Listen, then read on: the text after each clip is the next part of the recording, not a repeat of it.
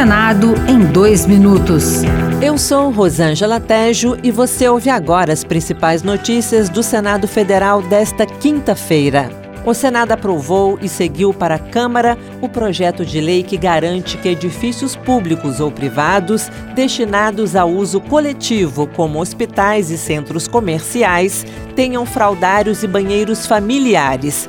Para isso, condiciona a liberação do habite a presença desses equipamentos. A relatora Mara Gabrilli, do PSD de São Paulo, acredita que a iniciativa traz mais segurança, conforto e dignidade a crianças e famílias. Permite à criança fazer uso de sanitários e lavatórios adaptados à sua estatura, em ambiente que costuma ser mais asséptico do que os banheiros usados por adultos. Ademais, garante maior privacidade à criança e ao responsável. O Senado aprovou autorização para participação de representante brasileiro no Conselho de Auditores da Organização das Nações Unidas.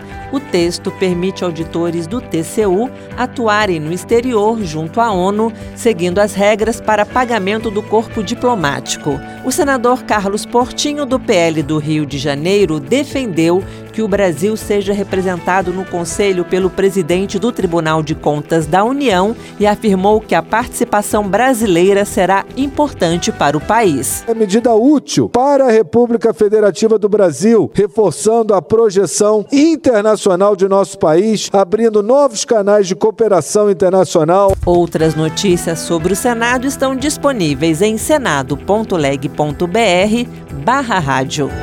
Senado em dois minutos. Uma produção Rádio Senado.